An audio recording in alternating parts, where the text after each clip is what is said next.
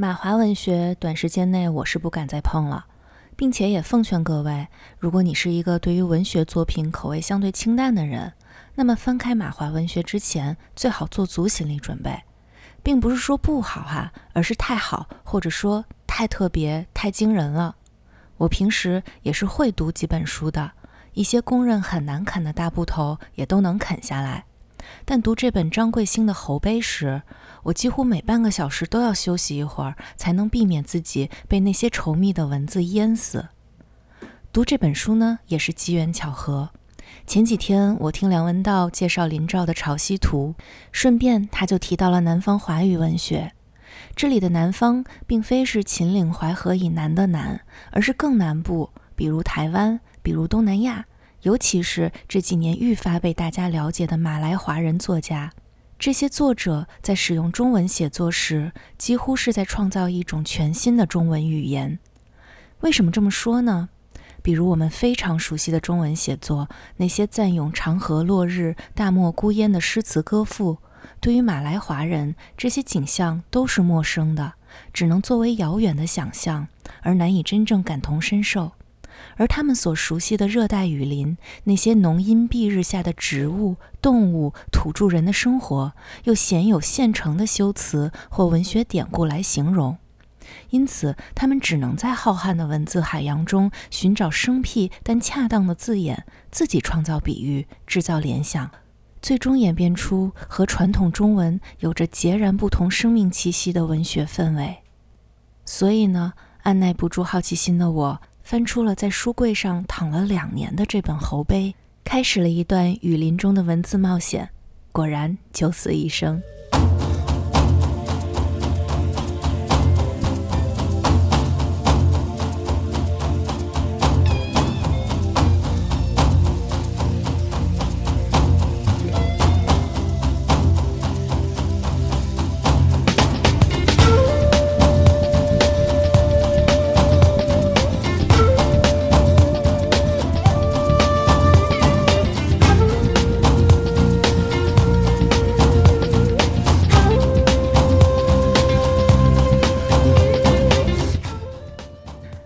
文学呢，通常都透着一股子狠劲儿。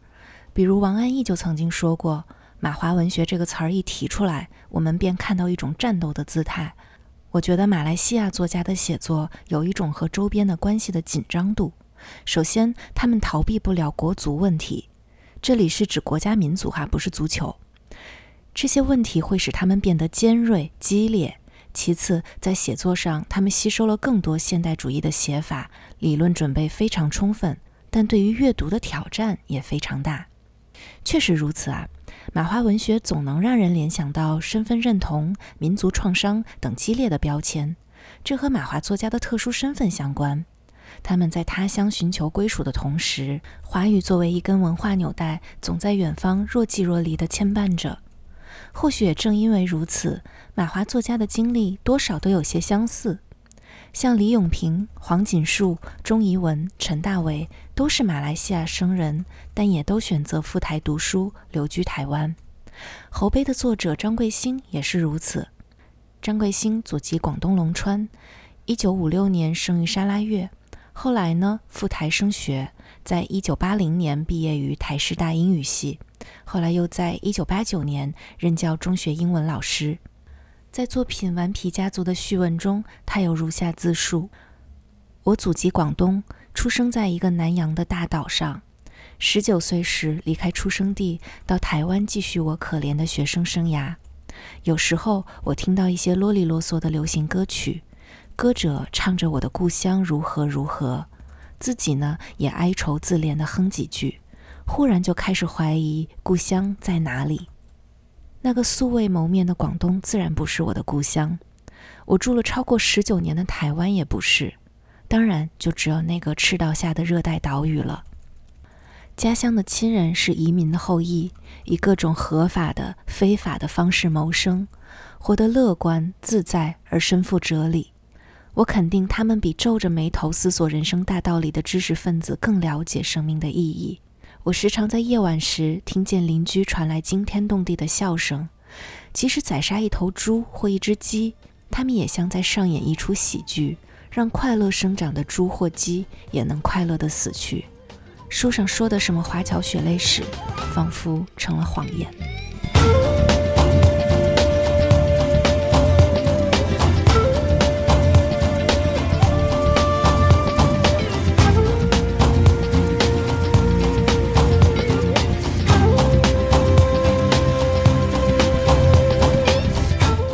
我们先来说一说书名，猴杯呢其实就是猪笼草，是一种热带的肉食性植物。它有一个很特殊的吸取营养的器官，叫做捕虫瓶。捕虫瓶呢是一个圆筒形状，下半部分稍微有点膨大，瓶口上有盖子。因为它的形状很像猪笼，因此就叫做猪笼草。猪笼草溢出的香气可以吸引蜜蜂、蝴蝶、蚂蚁等很多昆虫。有一些巨大的猪笼草瓶子，甚至可以溺毙老鼠和小猴子。据统计，有近七十种动物都是猪笼草的美食。猪笼草呢，又叫做猴杯，因为捕虫瓶中的汁液非常的清凉可口，猴子很爱喝。当然了，猪笼草还有一个更文雅的名字，叫做忘忧草。在希腊神话中，丰饶女神迪密特的女儿被冥王掳走后，迪密特痛不欲生。特意以忘忧草酿药，减轻思念女儿的悲痛。迷失在热带丛林的西方探险家，恍恍惚惚、生不如死的时候，据说喝下猪笼草瓶子里的汁液，可以忘却痛苦。幸运者重获新生，不幸者快乐赴死。为什么用猴杯作为书名呢？一是书中的故事发生在加里曼丹岛，也可以翻译成婆罗洲啊，这里本身就生长了很多的猪笼草。二是书中的达雅克家族的女性手臂上都会有猪笼草的纹身，而且在贫瘠的寸草不生的荒地中，猪笼草总是第一批滋长的植物。当猪笼草以拓荒者的姿态站稳脚步时，其他的动植物也就随之凶猛地滋生了。这种残酷的生命力，像极了书中的于氏一家和达雅克人历时四代的相互斗争、相互掠夺的故事。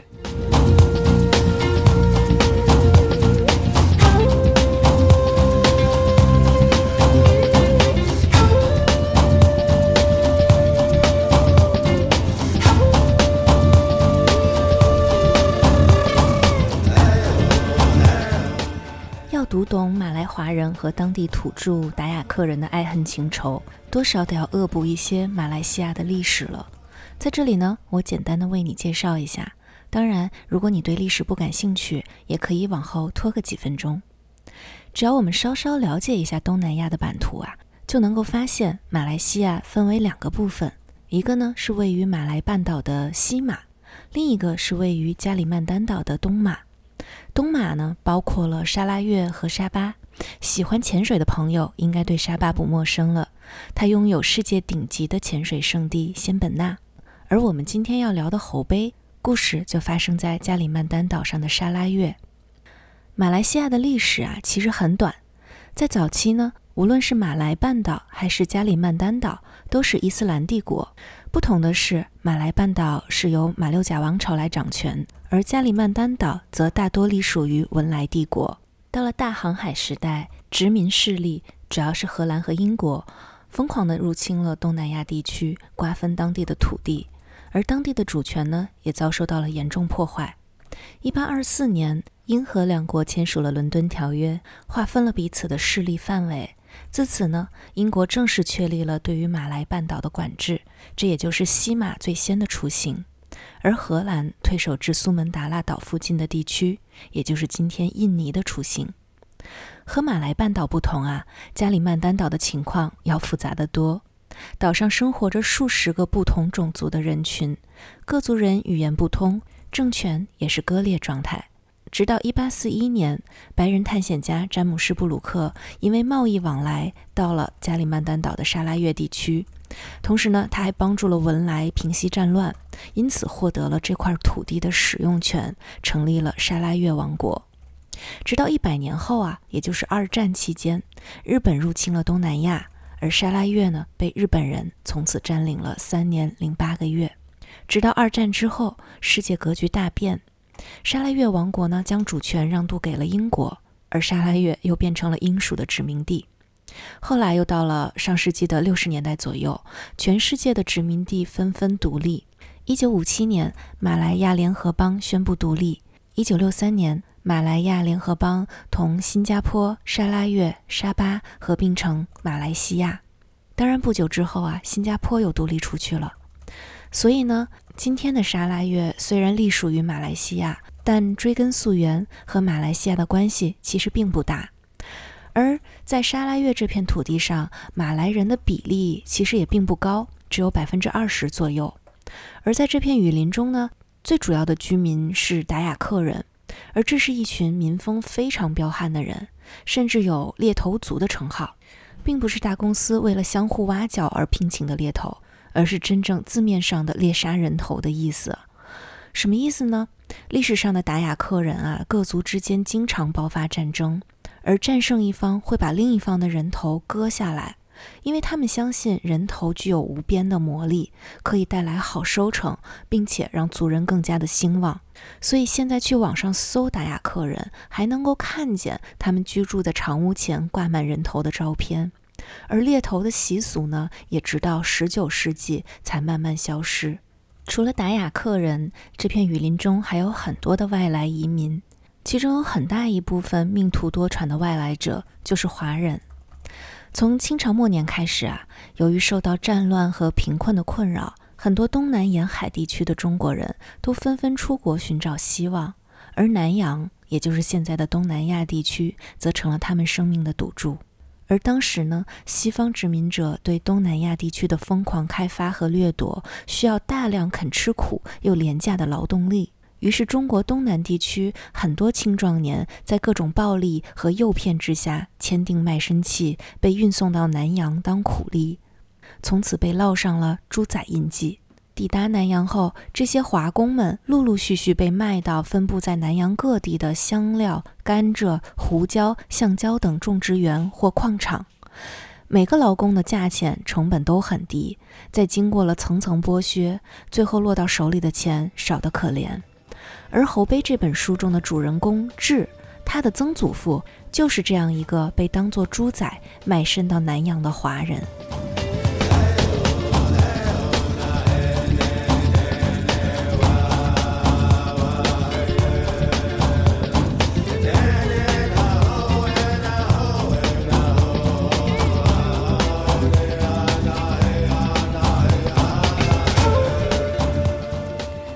啰里吧嗦说了这么多，终于要说到这本书的内容了。这本书的故事呢，分两条线。第一条是主人公智的经历。其实智和作者张贵兴的亲身经历很类似。智也是沙拉越出生，去台湾求学，后来留在台湾当老师，并且也是当英文老师。但是由于和自己的学生呢发生了不伦的关系，被迫辞去教职，回到沙拉越。智有一个妹妹，是从小家里收养的，叫做丽妹。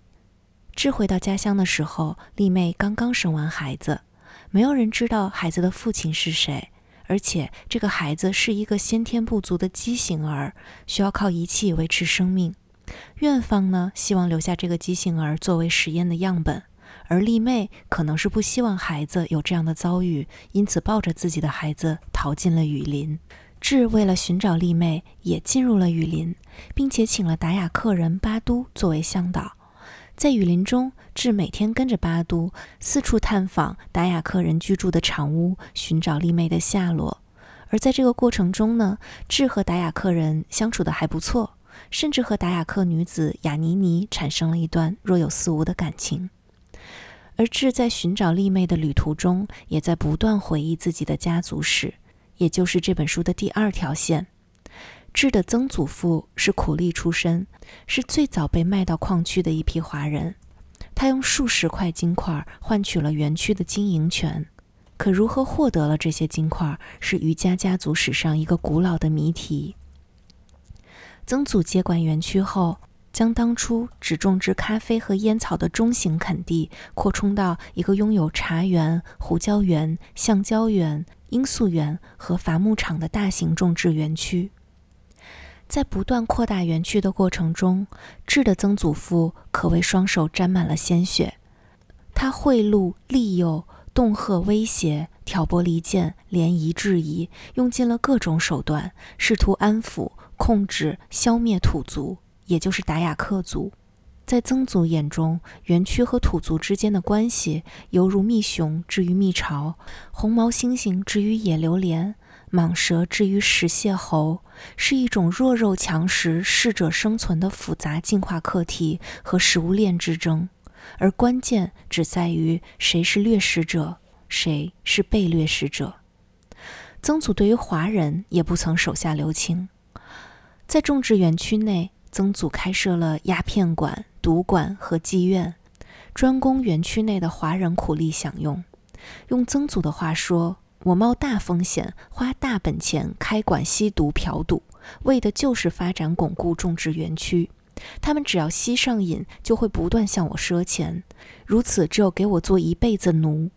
逢赌必输，只要赌出瘾头，只有欠我一屁股债。”这些殖民者对于华人苦工使用的伎俩，被曾祖运用得炉火纯青，而妓院中的娼妓也多是欠债劳工为了还债而出卖的妻女。书中有一段尤其可怖：曾祖为了扩大胡椒园，觊觎附近皇家的土地，陷害皇家，向日本人告密，使皇家三个大人遭鬼子枪毙，而小女儿在红毛丹树下遭奸杀。皇家的女儿有一只红毛猩猩，在日军走后，猴子在树下徘徊不去，试图将主人的头颅接回脖子上。到了祖父这一代，可以说是把这种恶传承了下来。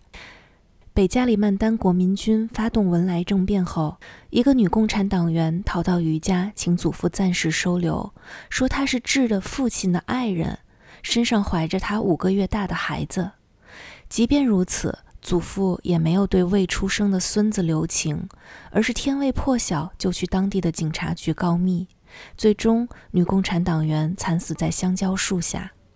不仅如此，祖父还杀害了深受达雅克族人尊敬的艺术大师阿班班，这也让瑜伽和达雅克人的矛盾激化到了顶点，而最终导向了悲剧的结局。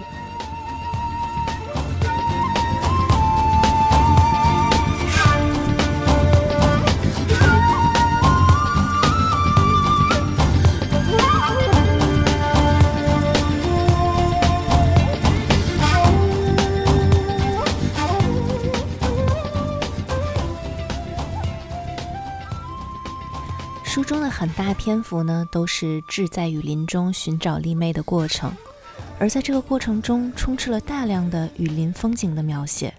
在这里呢，我摘录几段，大家可以感受一下：人胆猪心状石块依旧布满河床上，岸边的树根仿佛从死动物身上流出的肠子。谁会用人胆猪心形容石头呢？而且用肠子形容树根？但这些陌生又可怖的形象，确实是雨林人生活中的常态。比如这一段描写至刚刚睡醒的时候，看见巴都处理猎物。雨点干燥如粉末，阳光丰沛潮湿，志两眼裹着雾气，像视觉不良的总督模糊看见巴都分解动物。那褐黑色动物趴在地上，屁股似乎面对质。当巴都用不明利器熟练、迅速地撕裂他的身体时，他似乎还猛烈挣扎了一会儿。一滩又一滩粘湿的东西，显然是内脏吧，被巴都不费劲卸下，摊在阳光下。肠子显得纤细而僵硬，似乎已经在外头暴露了一段时间。也许巴都猎杀他时，第一击就开膛破肚。一个多毛湿滑的小胚胎，左后肢。被巴都二指捏着，从一堆秽物中蹦出，被巴都高高举到眼前。巴都左右摇了摇即将自然出世的胎儿，将胎儿扔到树外。巴都从母兽身上又挖出一只胎儿时，那胎儿忽然凄苦地叫一声。巴都用力挤压他的肚子，胎儿连续发出极响的哀叫后，终于沉默。巴都把谋杀后的胎儿扔到树外。随后，将已掏空的母兽皮囊也拖到树外阳光下。母兽像被拆掉支架的帐篷，完全变形。也许是一种软骨动物。小胚胎却清楚显示是一种长着四肢和浑身兽毛的哺乳科动物。类似的描写在书中实在是太多了，当然也不光是这种限制级的描写。我从书中呢勉强找出了一段还算美好的段落，是描写智读中学时暗恋一个女生。嗯，这一段是这样写的：如果人生是一次完整的如厕，从脱裤、放屁、撒尿、拉屎、擦屁股、冲马桶、洗手，那一次暗恋的短暂，可说占不上任何一个细微动作。但除了上述一定的程序，必然还有插曲脱节，譬如阅读书报、接电话、扑杀蚊虫。在致臭恶的一生中，这一次的暗恋就是这些插曲脱节中不经意留住的芬芳记忆。但是，即使这么一朵和他的荒原毫无瓜葛的小花，也必须透过他撒野的粪尿灌溉才见惨绿。像老人用矮篱围住的湖泊、草原、灌木丛、木屋、鸡舍、菜园、花园以外，一棵遥远的阴硕的常青树。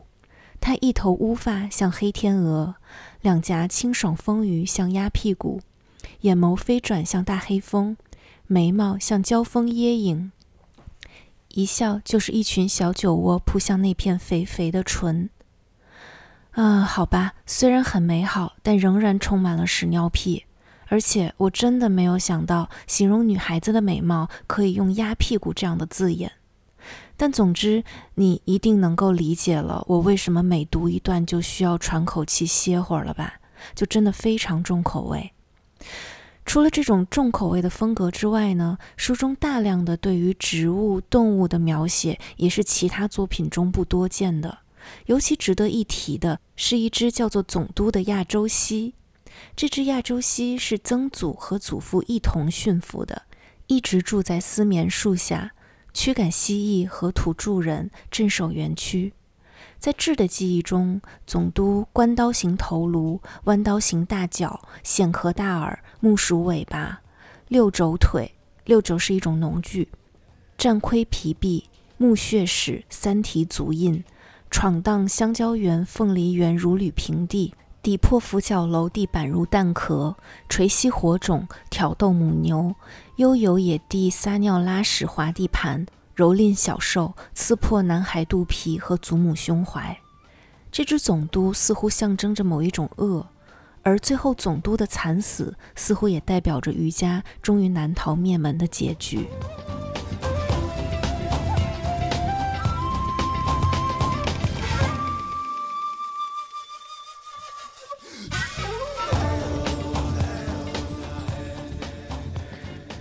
来到了小说的结尾，作者在漫长的雨林探险后，节奏迅速收紧，向我们揭露出整本书的主线其实是达雅克人的复仇故事。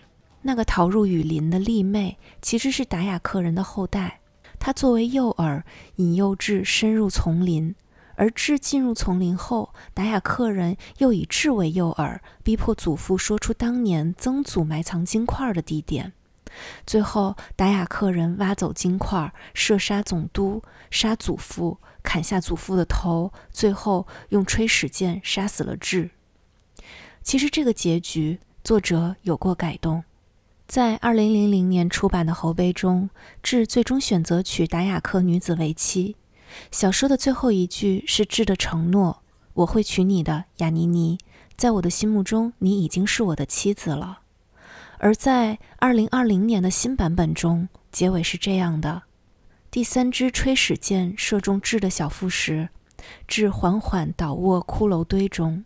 他重复做着做了许多次的噩梦，而这一次他没有醒过来。在新版的序言中，张贵兴写道：“二十年前心里已经潜伏着一个结局，接近完稿时，觉得这个结局太惊悚了。”我压抑着情绪，没有让这个结局浮上台面来。二十年后重读，发觉种种铺排和暗示都指向那个结局。新出版的《侯杯》恢复了这个结局。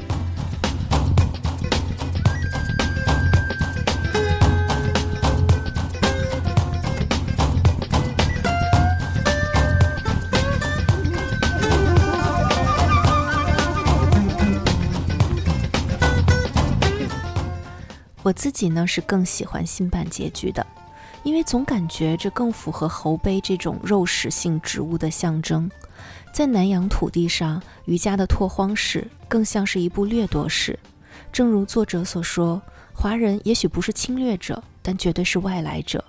而沙拉越这块土地乃是外来者掠夺的一块土地，在某种意义上，华人也成了掠夺者的帮凶。曾祖虽然是劳工出身，受尽欺凌，但得势之后呢，也把这种罪恶加倍施加到原住民身上，而反过来，原住民也还之以恶。最终，渔家像极了在缠斗中落入猪笼草捕虫瓶的昆虫。无论如何挣扎，都难逃被这片雨林吞噬的命运。还有一点值得一提，就是这本书同样也是对于女性身体的掠夺史。书中充斥着大量的对于女性的侵犯的描写：祖父利用总督残杀祖母，强暴丽妹，致和未成年的学生发生关系。还有志在雨林中结识的罗老师，引诱了年仅十二岁的达雅克双胞胎少女，更不必说曾祖园区中的昌寮中无数被迫卖身的女人。但这些女人呢，却拥有着和男人完全不同的生存之道。它们似乎象征了猪笼草的另一种特征，就是顽强的生命力，飘散到哪里就在哪里生根发芽。无论土地多么的贫瘠荒芜，总能生存下去。种植园区结束后，妓院中的几十个妓女不想回到贩卖他们的父母怀抱，也害怕鬼子强迫他们做慰安妇，于是携手逃到雨林深处，和土著人生儿育女，繁衍生息。关于顽强女性的形象，其实也有蛮多书中都有提到，比如《百年孤独》中的老祖母乌苏拉。比如《丰乳肥臀》中的母亲上官鲁氏，或许以后有机会再好好聊吧。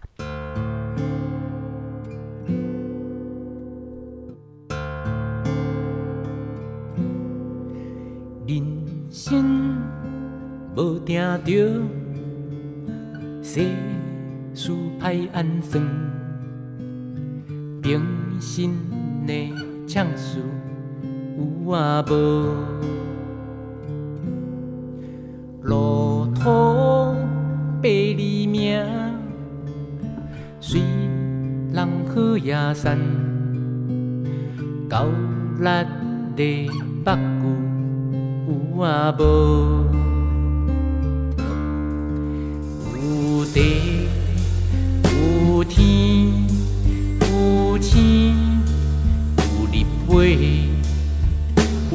有破厝有田路。有草啊花，有肉有鱼有片有籽，有一生情义有知己，如梦幻如泡影。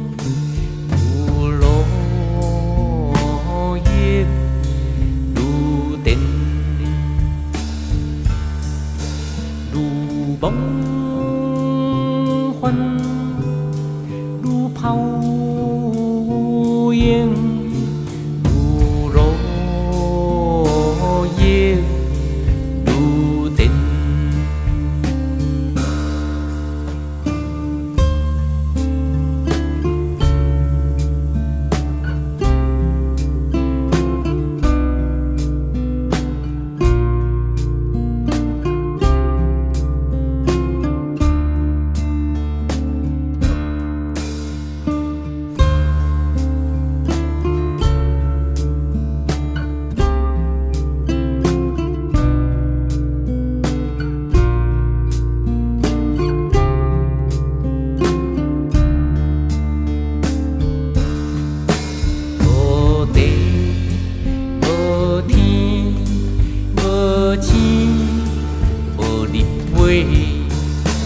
无厝，无田路，无草啊花，无看的，无听的，无片的，无淡的，无空思梦想，无代志。